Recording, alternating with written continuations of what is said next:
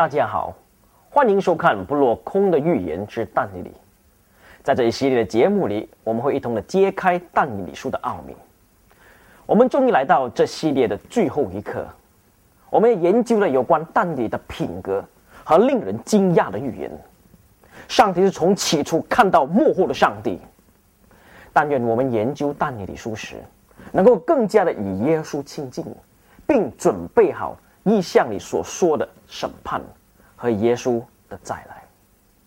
这时候，让我们一起阅读但以理书第十章。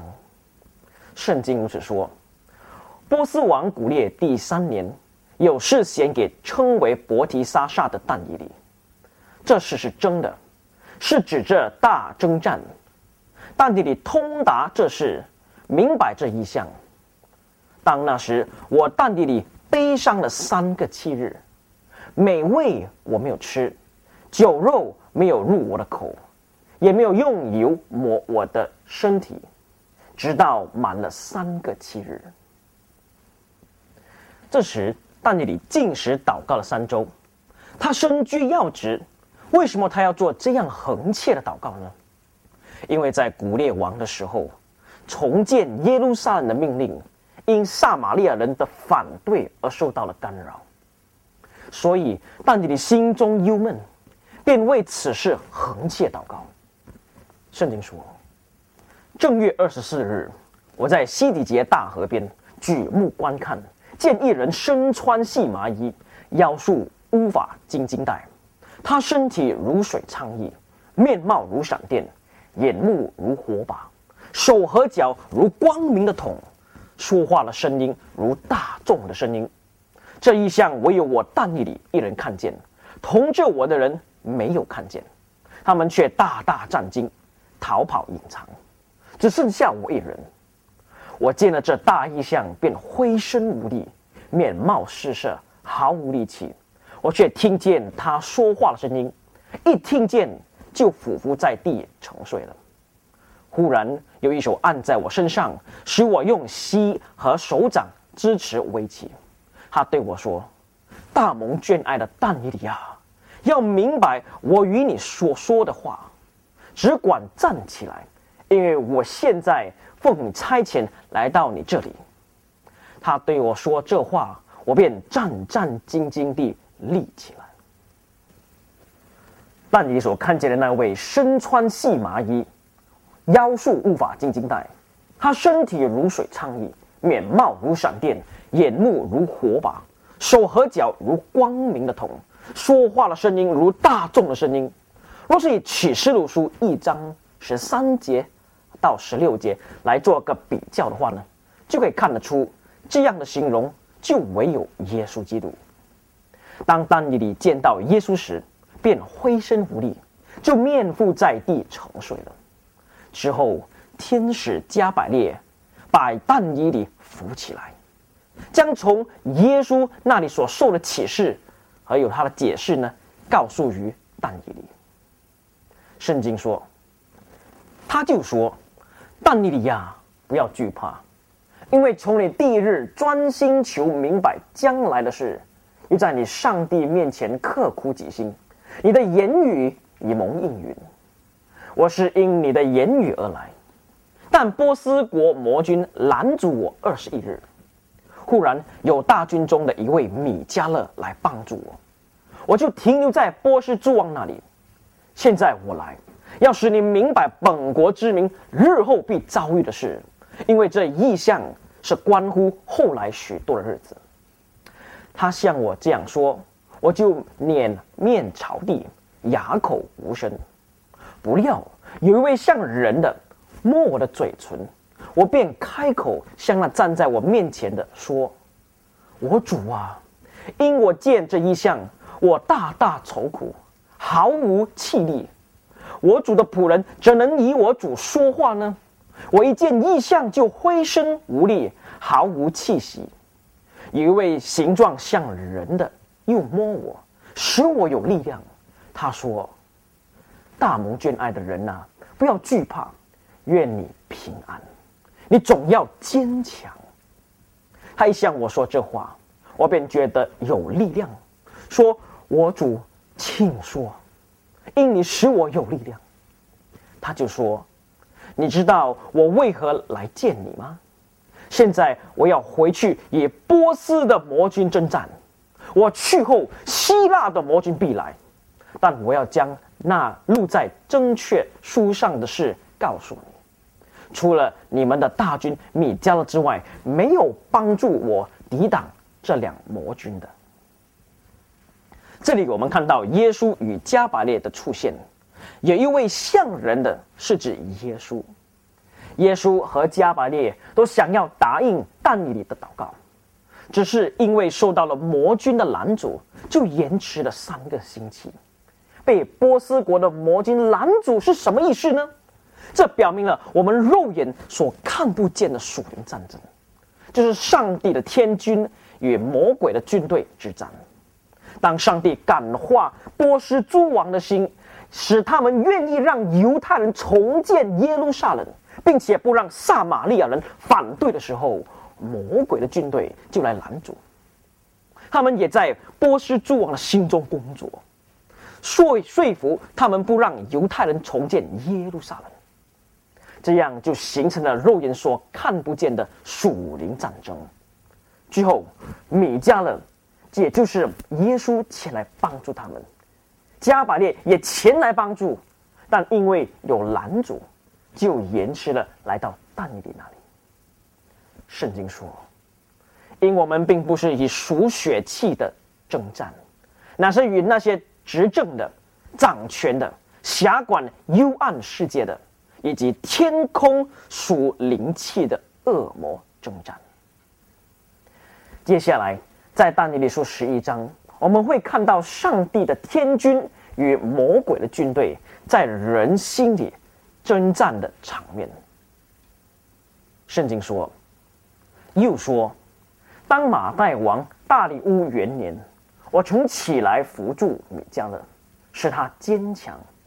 现在我将正式指示你：波斯还有三王兴起，第四王必富足远胜诸王。”因他富足，成为强盛，就激动大众攻击希腊国。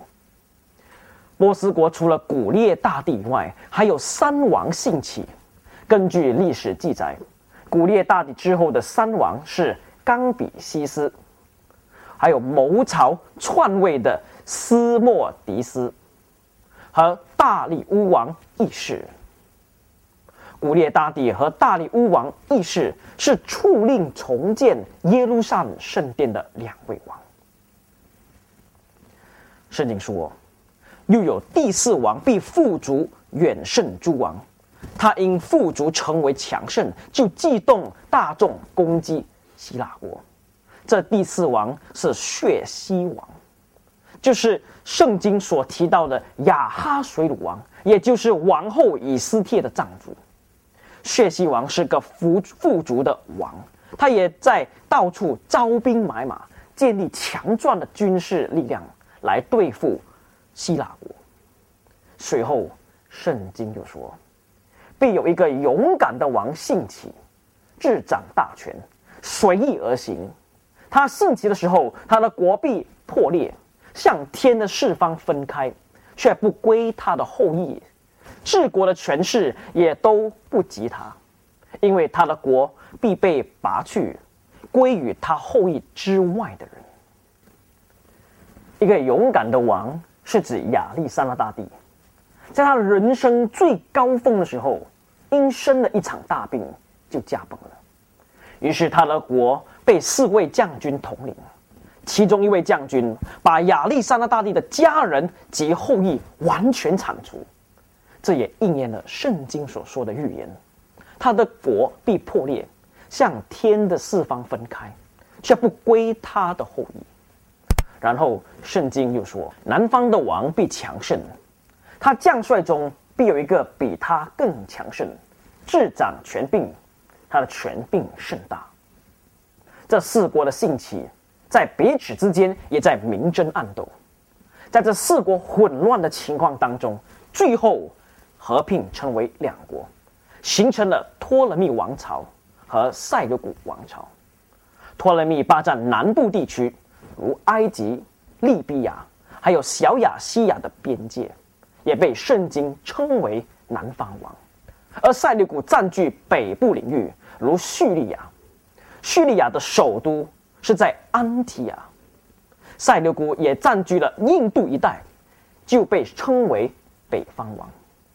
所有在埃及做王的都叫托勒密，而所有在叙利亚做王，从但以理书十一章被描述的，若不是叫安提亚哥，就是塞琉古。由于许多王都有相同的名字，那些王就给自己取了第二个名字，或人民给他们取第二个名字。但你说十一章第五节所说到的南方王。是指托勒密一世，那比他更强盛的将帅是塞琉古一世。他曾经占领了亚历山大东边的地区，但之后却被其中一个将军击退，便逃难到埃及托勒密一世的地盘。托勒密就升起塞琉古一世，使他重建他的一个新的军队。之后。塞勒古一世的势力渐渐强后，打赢了许多场仗，就被称为北方王。他甚至还要独吞犹太地区，就是托勒密一世的地盘。但托勒密一世提醒塞勒古一世说：“若不是有我的帮助，你哪里会有今天？”于是南北王就开始交锋。接下来圣经说。过些年后，他们必互相联合，南方王的女儿必救了北方王来立约，但这女子帮助之力存立不住，王和他所依靠之力也不能存立。这女子和引导她来的，并生她的，以及当时扶助她的，都必交于死地。北方王叙利亚和南方王埃及。互相联合，签订和平条约。埃及的托勒密二世将他的女儿白丽丝嫁给叙利亚王安提亚哥二世。安提亚哥二世为了一段政治婚姻，就休了他的原配夫人劳底斯，又将他儿子的名从家谱里除去，把白丽丝封为正夫人。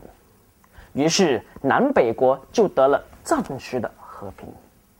之后，安提亚哥二世就请原配夫人劳底斯回宫。劳底斯害怕王的决定又会改变，就下毒药将王毒死，又把百丽丝和他的新生婴儿，被他所有的使女全都杀死。他就自己掌国，立自己的儿子。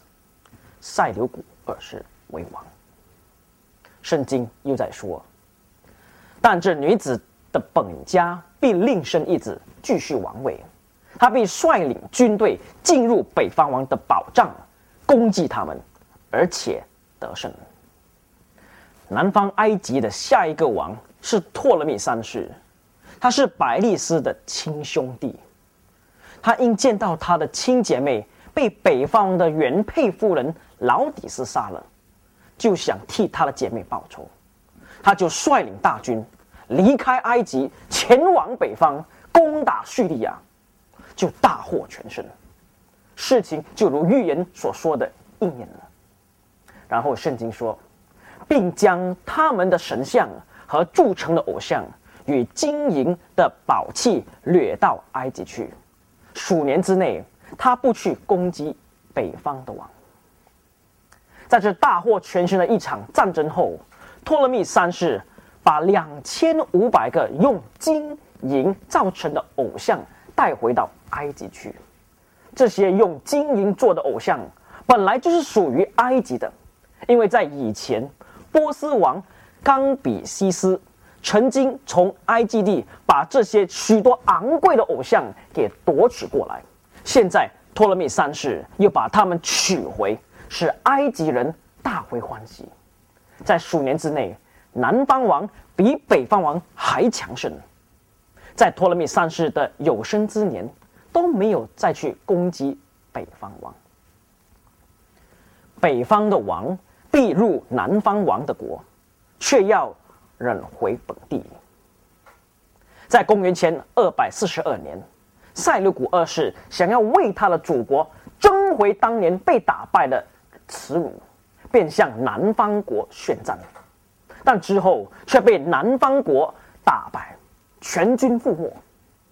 塞琉古二世只好两手空空，又伤痕累累的回到北方的安提亚去。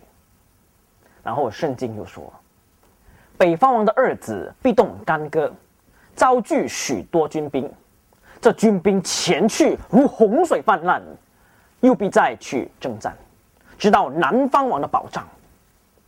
南方王必大发烈怒，出去与北方王征战，百列大军，北方王的军兵。必交付他手，他的众军高傲，他的心也必自高。他虽使数万人扑倒，却不得长生。塞琉古二世有两个儿子，就是塞琉古三世和安提亚哥三世。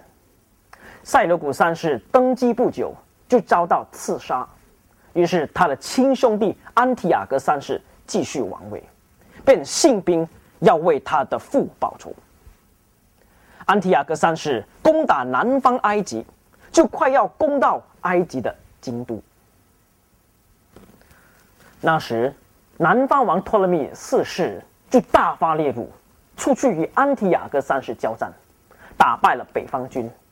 因为安提亚哥三世在打仗技术上还尚浅，托勒密四世之后就心高气傲。便滥用权柄，他来到耶路撒冷，想要进去圣殿里边的至圣所，由于犹太人拦阻他，不给他进去，所以他就发怒，残杀无辜，在亚历山大城中杀死四到五万犹太人。这么糊涂又残忍的行为，实在是不能巩固他的国度。圣经又说，北方王必回来百列大军，比先前的更多。满了锁定的年数，他必率领大军，带极多的军装来。那时必有许多人起来攻击南方王，并且你本国的强暴人必兴起，要应验那意象，他们却要败亡。后来托勒密五世登上王位，年龄才六岁。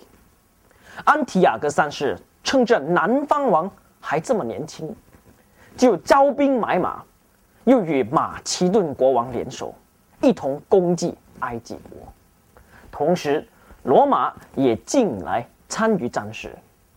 你本国的强暴人，并不是指犹太国里的强暴人，而是指那些进来到犹太地施行强暴的罗马人。那时，罗马人将会兴起。当马其顿王和安提亚哥三世立约瓜分南方埃及国的时候，罗马破坏了两王瓜分之约，出来保护埃及国，叫其他国家不敢干涉。这也应验了前第二章和第七章的意象。虽然那时有多王争霸，但唯有罗马国一手遮天。圣经说，北方王必来筑垒。攻取坚固城，南方的军兵必站立不住，就是选择的精兵也无力站住。来攻击他的必任意而行，无人在北方王面前站立得住。他必站在那荣美之地，用手施行毁坏。这里记录了罗马通过庞培将军在公元前六十三年曾一度逼迫犹太国的情形。接下来的十七节到二十四节，圣经描述罗马帝国如何渐渐的强壮起来。北方王曾经是叙利亚，后来罗马成为了北方王。罗马占领了犹太地之后，接下来的圣经描述到罗马和南方王埃及如何进行战争的详细情况，然后教皇权如何兴起，代替异教罗马。北方王的位置。接下来的章节，在华文翻译有许多不明白的地方，所以在英文翻译会比较适合。这边是这么说：他被定义用全国之力来到埃及，他要使正当的人归顺他，而埃及要把那女人的女儿给他，以破坏这事。但是他既不能站立，也不会属他。这预言的应验呢，实在是令人惊讶。这里简短地预言了埃及托勒密王朝的末代女王克利奥帕特拉与罗马皇帝朱利斯凯撒的关系。朱利斯凯撒征服了叙利亚之后，又去攻打埃及国。在那时候呢，托勒密十二世已经死了。他在死之前，曾将他的王位交给他的两个儿女。托勒密十三世和克利奥帕特拉，让他们一起执掌埃及国。在这时候，托勒密十三世想要独掌大权，不要他姐姐干涉。在公元前四十八年，把克利奥帕特拉赶出埃及，克利奥帕特拉就逃往叙利亚。克里奥帕特拉知道当时的朱里斯凯撒的势力强后，就想到一个大计，便吩咐一个力气大的手下，把他藏在一个箱子里，然后这个手下把箱子扛在他的肩上，运到朱里斯凯撒面前，声称要送一份礼物给凯撒。之后，这手下打开箱子。凯撒看到她的妖艳和美貌，就深深地被迷住了。这样，克里奥帕特斯就与朱里斯凯撒结婚，又生下一个儿子。他在凯撒支持之下重新执政，成为埃及唯一的女王。之后，他又想以自己的美貌征服罗马，但预言圣经说到呢，他将会失败。这么准确的预言，是不是很有趣呢？圣经说，其后他被转回夺取了许多海岛，但有一大帅除掉他令人受的羞辱，并且使这羞辱归他本身，他就必转向本地的宝藏，却要半跌扑倒，归于无有。之后。罗马也征服了非洲的许多海岛，朱里斯凯撒便回到罗马，然后圣经说他却要半跌扑倒，归于无有。朱里斯凯撒回到罗马之后，成为了独裁者。罗马先前是个民主国家，有一个大帅名叫布鲁图，他怂恿百姓说朱里斯凯撒是个独裁者。于是，许多人就反对朱里斯继续做罗马王。最后，在公元前四十四年，朱里斯凯撒在罗马被人刺杀身亡。圣经又说，那时必有一人兴起接续他为王，使横正暴敛的人通行国中的荣美地。这王不多日就必灭亡，却不因愤怒。也不因征战。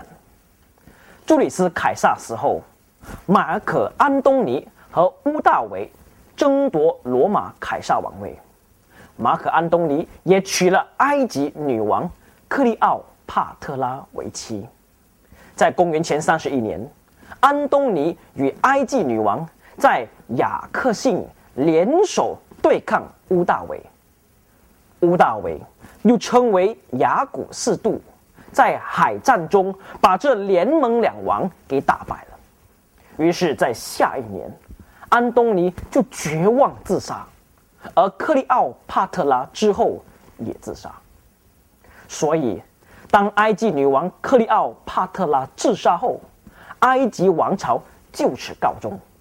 从公元前三十年直到以后，埃及便成为了罗马帝国的辖区。在这里。我们学到一个教训：世界上的钱财、名利和美貌将会过去，唯有遵行上帝旨意的人，才能永远活着。雅古士度被封为凯撒之后，在公元后十四年就制定了要向全国收税的制度。就在那时，约瑟和玛利亚为报名上车而回到伯利恒，也在哪里，耶稣诞生了。这一切不就是在雅古士都的时代吗？圣经说，必有一个卑鄙的人兴起接续为王，人未曾将国的尊荣给他，他却趁人坦然无备的时候，用谄媚的话得国。这个卑鄙的王，就是雅古士都所领养的儿子提比留皇帝。接下去，圣经又在说呢，必有无数的军兵势如洪水，在他面前冲没败坏，同盟的军也必如此。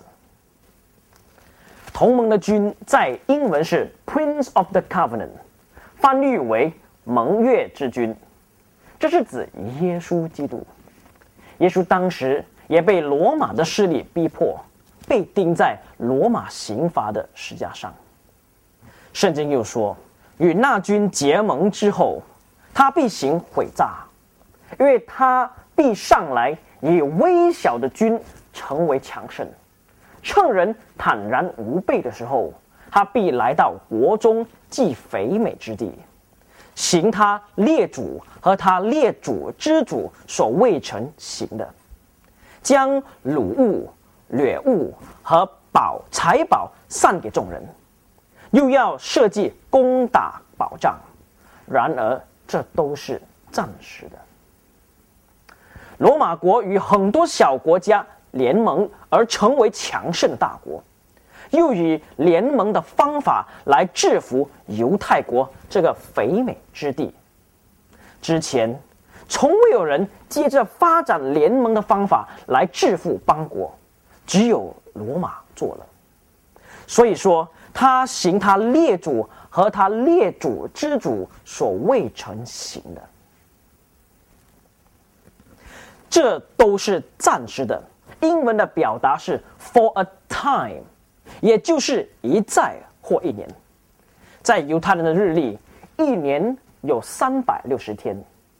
由于这是一个预言，所以三百六十天就是三百六十年。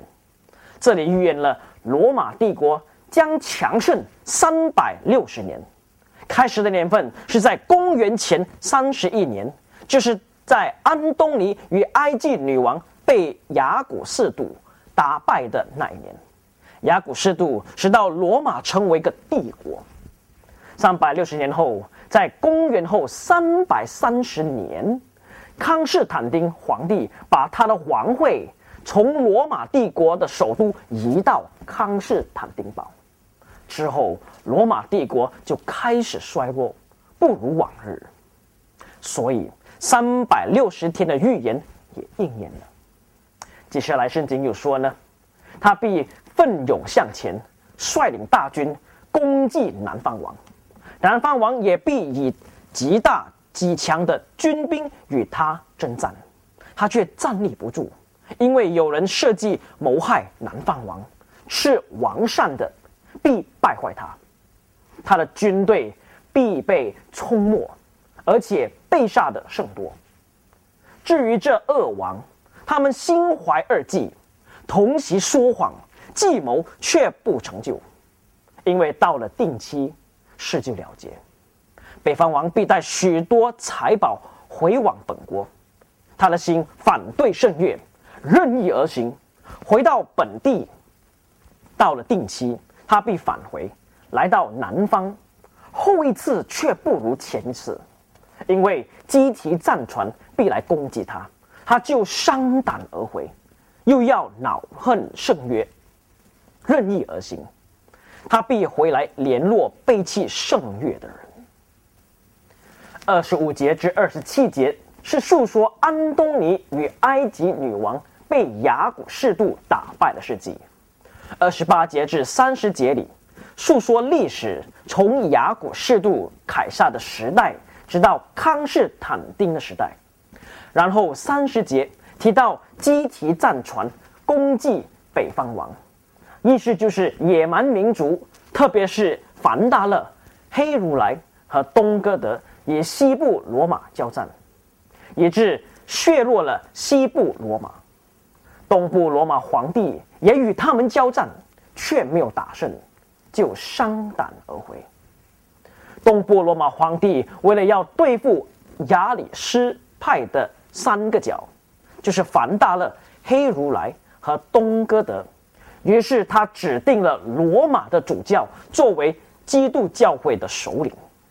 他这样行，就是恼恨圣约，并且联络背弃圣约的人。圣经又说呢，他比信兵，这兵必亵渎圣地，这是保障，除掉长线的番计，设立那行毁坏可争的。这是说到异教罗马的衰退和罗马天主教的兴起。法兰西王克洛维斯成为了天主教的军队，去对付那些抵挡天主教的。异教势力，详细的解释可以在第八课的审判大日上集得知。我们再看圣经如何说：作恶违背圣约的人，他必用巧言勾引；唯独认识上帝的子民，必刚强行事。然而他们多日必倒在刀下，或被火烧，或被掳掠抢夺。民间的智慧人。必训诲多人。这是说到瓦典诗人和改革家遭受逼迫的景象，数千万人因忠于真理而殉道。圣经又说，他们扑倒的时候稍得扶助，却有许多人用谄媚的话亲近他们。智慧人中有些扑倒的，我要熬炼其余的人，使他们。清净洁白，直到末了，因为到了定期，事就了解。教皇权残暴的统治也有个定期的。我们在之前的几课也谈到，教皇权将统治一千两百六十年，从公元后五百三十八年到一七九八年。圣经称一千两百六十天的终点为末了。在英文是 the time of the end，末了一到，天主教的逼迫将会停止，因为历史告诉我们，在一七九八年，拿破仑的将军把教皇扔到监狱里去，于是从此教皇权就失去了逼迫的力量。圣经又说，王必任意而行，自高之大，超过所有的神。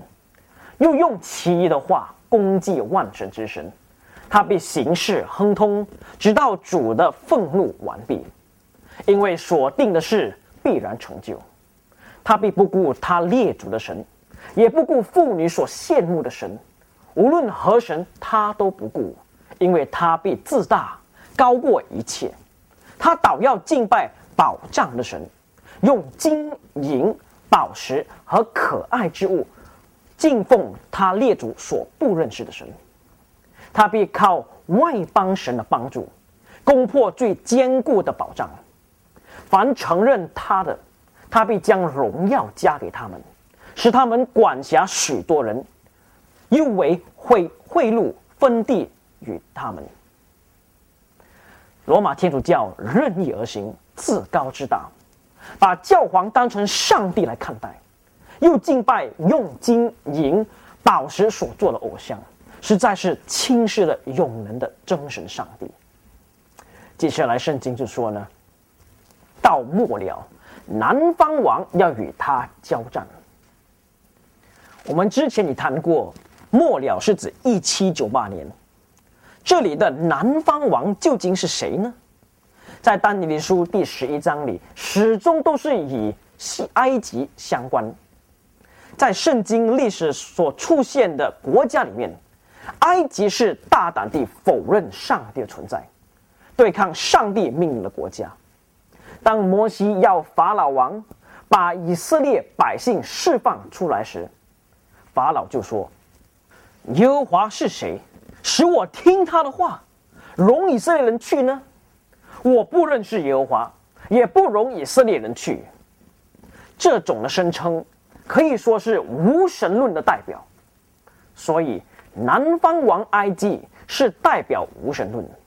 在一七九三年，法国大革命否认上帝是创造主，这一失利正使北方王教皇权受了死伤。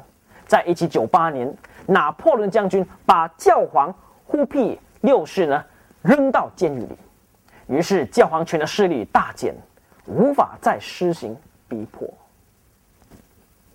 但圣经告诉我们，北方王教皇权将会回来攻击南方王无神主义。他是这么说的：北方王必用战车、马兵和许多战船。势如风暴来攻击他，他必进入列国如洪水泛滥。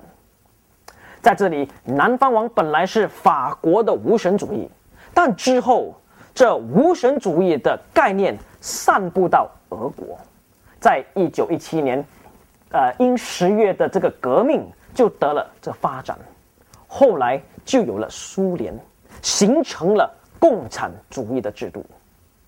在圣经里。战车和马兵是代表军事力量，而战船是指经济力量。在一九八零余年的时候呢，罗马天主教与美国联合，利用军事力量和经济把苏联打倒。从一九八九年直到一九九一年，共产主义国苏联就解体了。从此之后，南方王。就不再被提了。我们现在就是处在四十节的尾端和四十一节的前端的中间，从四十一节直到四十五节，都还是在未来，但却即将发生的。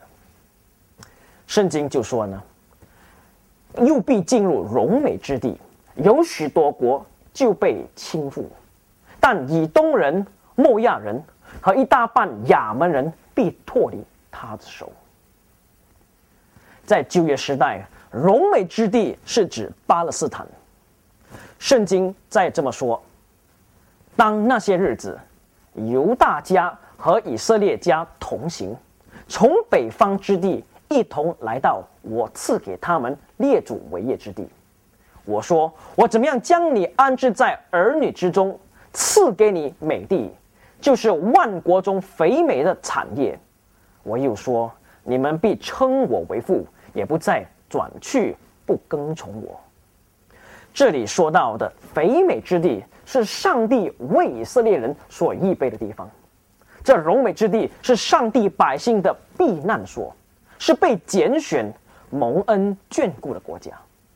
上帝也借着这个荣美之地，作为传福音的媒介。以色列是领受许多上帝真理亮光的国家，但很可惜的就是，他们最后弃绝福音，又把耶稣基督钉在石架上，因此丧失了他们选民的特权。那么，现代的荣美之地是指哪一个国家呢？哪一个国家是上帝百姓的避难所呢？哪一个国家是成为传福音的媒介，又领受到许多上帝真理的亮光国家呢？答案就只有一个，那就是美国。所以，北方王教皇权将会得到美国的支持，补助他逝去已久的政治权柄。然后呢，有许多国被。就被亲夫的这这句话里面呢，在英文应该是有许多人就被亲夫，因为教皇权是世界上最大的宗教，而美国是世界上最强的国家，他们的联手会使许多人再一次的遭受逼迫。但圣经说呢，但以东人、莫亚人和一大半的亚门人必脱离他的手，以东、莫亚和亚门。都是犹太周边的国家，并且他们都有亲戚关系。其实这些国家是代表堕落的教会，象征巴比伦的教会。但其中他们还是凭着所有的亮光做诚实良善的人。这些剩余的百姓将会从教皇权最后的逼迫中脱离出来。接下去，圣经就说到了，他必伸手攻击列国，埃及地也不得脱离。他必把持埃及的金银财宝和各样的宝物，吕比亚人和古时人都必跟从他。这里所说的埃及，不是指苏联的共产主义，因为在四十节，南方王最后已经败亡而不再出现了。在圣经里。埃及也可以代表全世界，所以北方王使埃及地不得脱离，就是指教皇权将会控制全世界，又会在幕后操纵世界的经济命脉。之后，圣经有说到一段，吕皮亚人和古时人，在古时代呢是埃及附近的国家，吕皮亚是个穷的国家。而古时是个富有的国家，这意味这意味着呢，无论是贫富，都要听从教皇权的命令而跟从他。使徒约翰曾看到异象，就这么说。他又叫众人，无论大小贫富，自主的、为奴的，都在右手上或在耳上受一个印记。约翰蒙上帝指示，也看到教皇权在幕后逼迫世人的势力。但尼里和约翰用不同的表达来说明同样的意思。我们再回到但尼里书，圣经说呢，但从东方和北方必有消息扰乱他，他就有大发烈怒出去，要将多人杀灭尽尽。从东方和北方来的消息，是指盖印的信息。和以耶稣再来的信息，是从天上来的真正福音。这是在启示录书第七章还有第十四章里面有很好的解释。但尼利书十一章四十五节就说，他必在海和荣美的圣山中间设立他如宫殿的帐幕。然而到了他的结局，必无人能帮助他。请不要把四十一节的荣美之地。与四十五节的荣美的圣山给混淆了。荣美之地是指美国，那么荣美的圣山呢？它是指上帝的真教会。以赛亚书说：“末后的日子，耶和华殿的山必坚立，超乎诸山，高举过于万里，万民都要流归这山。”必有许多国的民前往，说：“来吧，我们登耶和华的山，登雅各上帝的殿。主必将他的道教训我们，我们也要行他的路，因为训诲必出于西安，耶和华的言语必出于耶路撒冷。”什么是宫殿的账目呢？宫殿是比较政治性的。而账目是比较宗教性的，于是宫殿的账目就是指政教合一。那么海呢？海在圣经里是代表多人的地方，所以总结来说，教皇权会以政教合一的制度来阻止福音传到世人，使世人不能加入上帝的政教会。然后第十二章继续说。那时，保卫你本国之名的天使长米迦勒必站起来，并且有大艰难。从有国以来，直到此时，没有这样的。你本国的民中，凡名录在册上的，必得拯救。最后，米迦勒耶稣会为他的子民挺身而出，拯救一切相信他的人。接着，圣经说：“但以理呀。”你要隐藏这话，封闭这书，直到末时，必有多人来往奔跑，知识就必增长。他说：“但尼利亚，你只管去，因为这话已经隐藏封闭了，直到末时。”天使告诉但尼里，要把这预言封闭起来，直到末时。为什么呢？因为在当时无人能明白的，就算是但以理也无法完全明白，因为这预言是关乎末时代的。末时是指一七九八年，所以当天使说这预言无人能明白，直到末时，意思就是这预言的知识无人知道，直到一七九八年。那时必有多人切心研究但以理书，对但以理书的知识增长。朋友们，上帝已经借着圣经揭开了撒旦在这末世如何会去欺骗上帝的子民。